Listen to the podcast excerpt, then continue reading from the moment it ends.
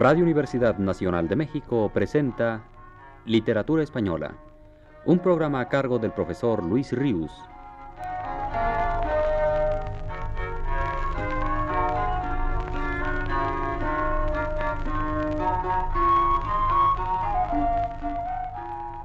El profesor Luis Ríos nos dice en su último texto, La literatura de ficción en prosa forma una verdadera selva en los siglos XVI y XVII españoles. Los diferentes géneros y subgéneros en que puede dividirse más o menos convencionalmente para desenredar un poco, con fines didácticos, esa maraña de palabras, cuentan con un sinnúmero de autores y de obras. Una de las clasificaciones que se han propuesto distingue siete tipos fundamentales de obras. Primero, novelas caballerescas, incluyendo entre ellas, si bien ocupando un lugar aparte, el Quijote de Cervantes y el falso Quijote de Avellaneda. Segundo, novelas pastoriles. Tercero, novelas picarescas.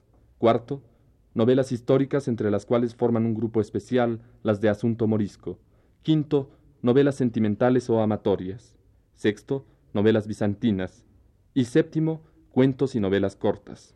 Esta es la clasificación más sintética que puede hacerse.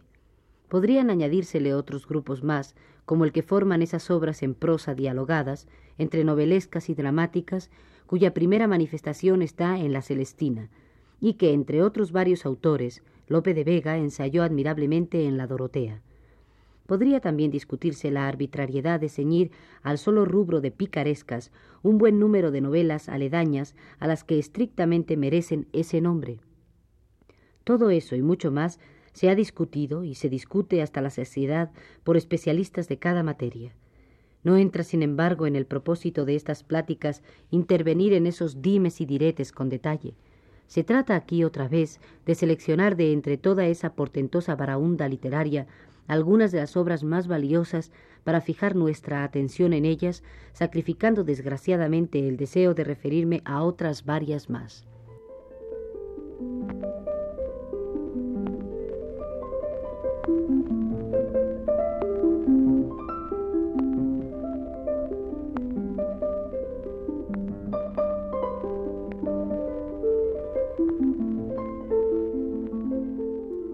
La novela picaresca. La duración del género picaresco en la Edad de Oro va del año 1554, fecha en que se publicó La vida de Lazarillo de Tormes, a 1646, año de la publicación de la vida y hechos de Estebanillo González, hombre de buen humor.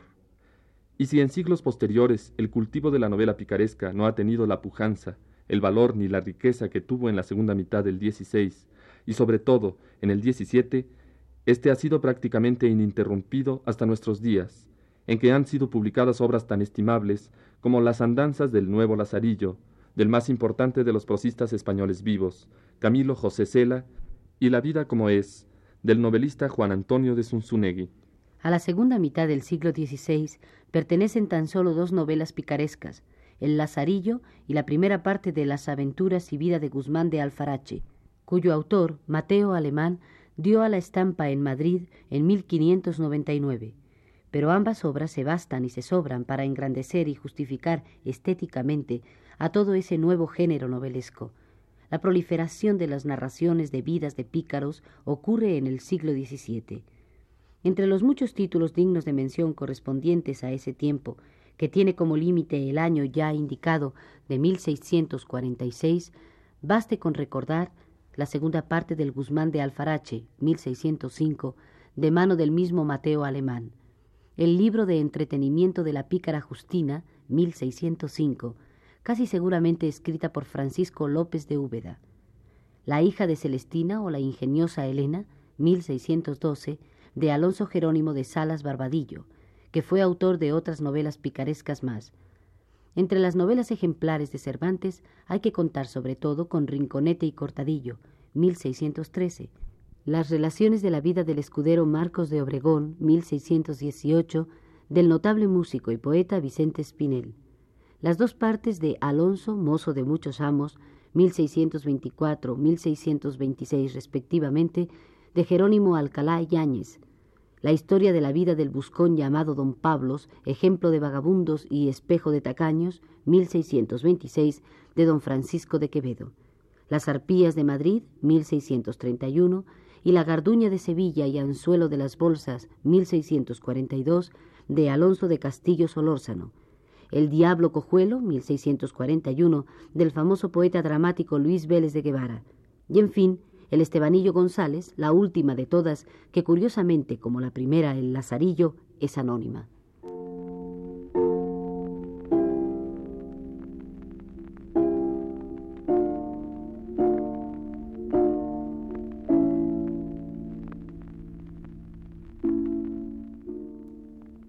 He aquí el género novelesco más característicamente español, por cuanto a su origen se refiere, de todos cuanto existen. Aunque puedan citarse varias obras pertenecientes a literaturas extranjeras, antiguas y modernas, en las cuales se advierten situaciones afines a las que después explotará la novela picaresca, y tipos que guardan cierta afinidad con el pícaro, desde algunos personajes de las comedias de Plauto hasta el panurgo de la novela Gargantúa y Pantagruel de Rabelais. Situaciones y tipos, al fin y al cabo, imitados de la más evidente realidad humana. No hay duda de que la integración en una perfecta unidad de un carácter humano de las peculiaridades psíquicas y sociales que presenta el pícaro a una ininterrumpida acción dentro de un ámbito de ficción novelesca se dio por primera vez en España al aparecer el Lazarillo de Tormes. Se ha querido explicar el nacimiento de ese tipo literario, el pícaro, en el momento histórico en que ocurrió, mitad del siglo XVI, como un reflejo y resultado de ciertas causas entrañadas en la realidad española de entonces, y entre otras varias han solido destacarse las siguientes. Primera, la mala política de los Austrias, que da origen a una gran pobreza en las clases media aún incipiente y baja del pueblo, derivándose de ello el incremento de la malvivencia. Segunda, el abandono del campo y de las ciudades pequeñas por miles y miles de personas que acudían a la corte o a grandes ciudades, ya fuese movidas por la penuria económica, ya por un simple deseo aventurero, pero que debido a la magnitud que alcanzó ese movimiento demográfico, dio origen al crecimiento del mundo de la mendicidad y de la truanería. Tercera, el relajamiento moral, consecuencia, entre otros muchos factores, de las incesantes guerras en que España estaba metida. Cuarta, la exacerbación del espíritu aventurero español en aquella época. Asimismo, algunos autores han aducido diversos argumentos tendientes a justificar la aparición, no ya del protagonista, sino del género picaresco en sí en la España renacentista. Uno de ellos se funda en la gran tradición realista y satírica de nuestra literatura medieval. Otro ve fundamentalmente el fenómeno de la aparición de dicho género como una reacción contra el idealismo literario privativo de aquella época. Dejando a un lado por ahora otras cuestiones críticas relativas a la génesis de la novela picaresca, pasemos a cotejar algunos momentos de las principales de ellas, para advertir la similitud estructural que ofrecen, aunque naturalmente dentro de esa similitud destaquen los estilos particulares y los humores propios de cada uno de los distintos autores.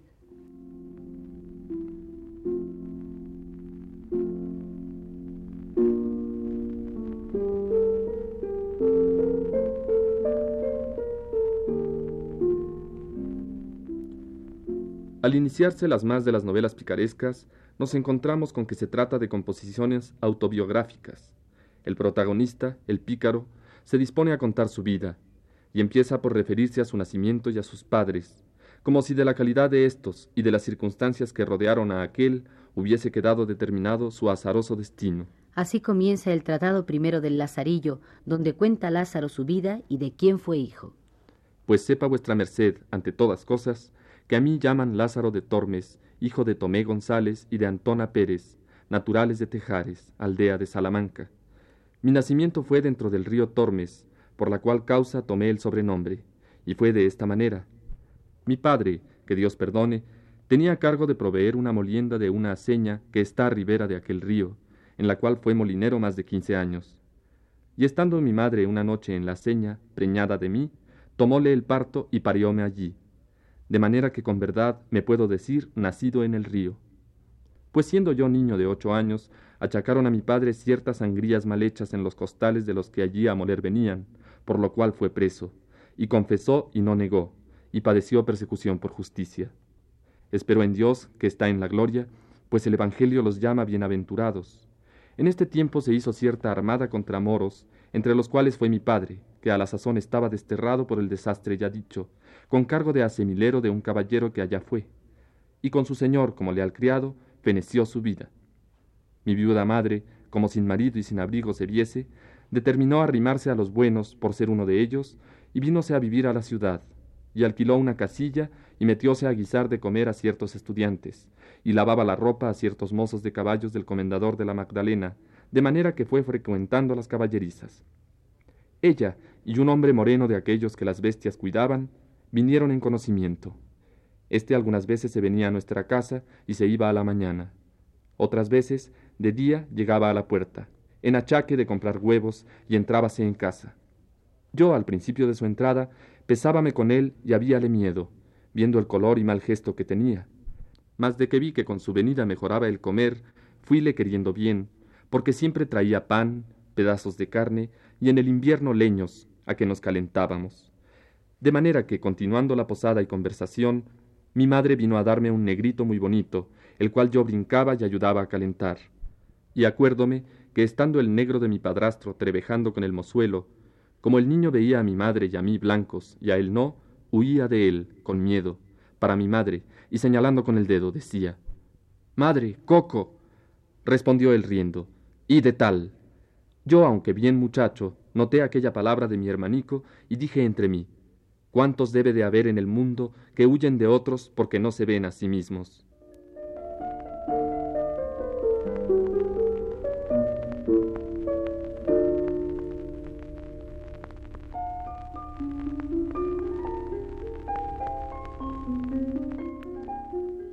De igual manera, comienza el relato de la vida del buscón, hablando de su nacimiento y de su linaje.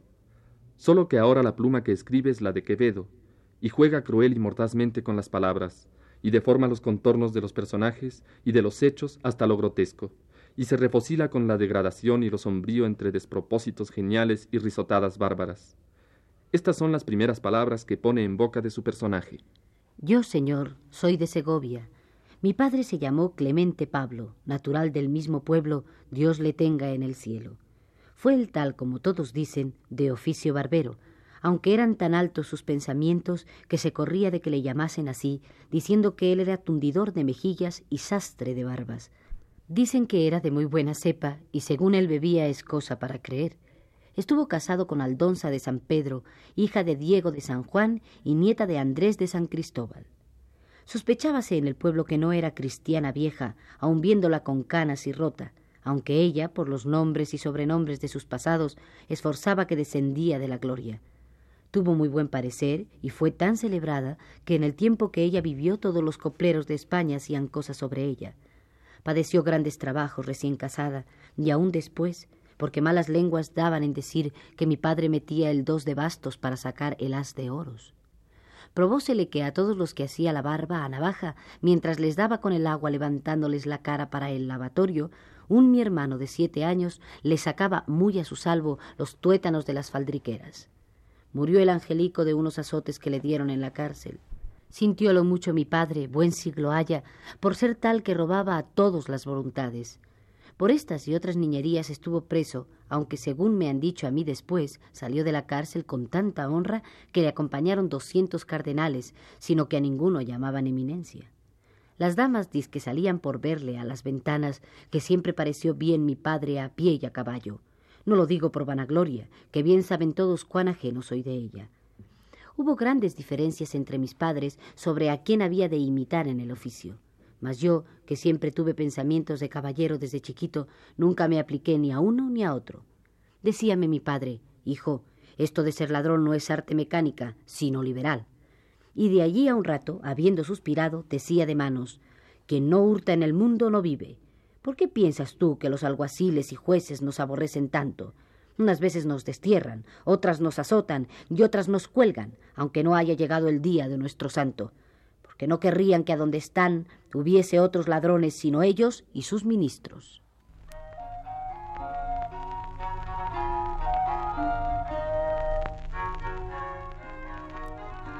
Radio Universidad Nacional de México presentó Literatura Española, un programa a cargo del profesor Luis Ríos.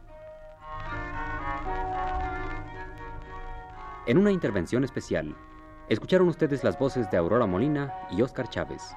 Agradecemos su atención y les invitamos para el próximo viernes a las 18 horas. Muy buenas tardes.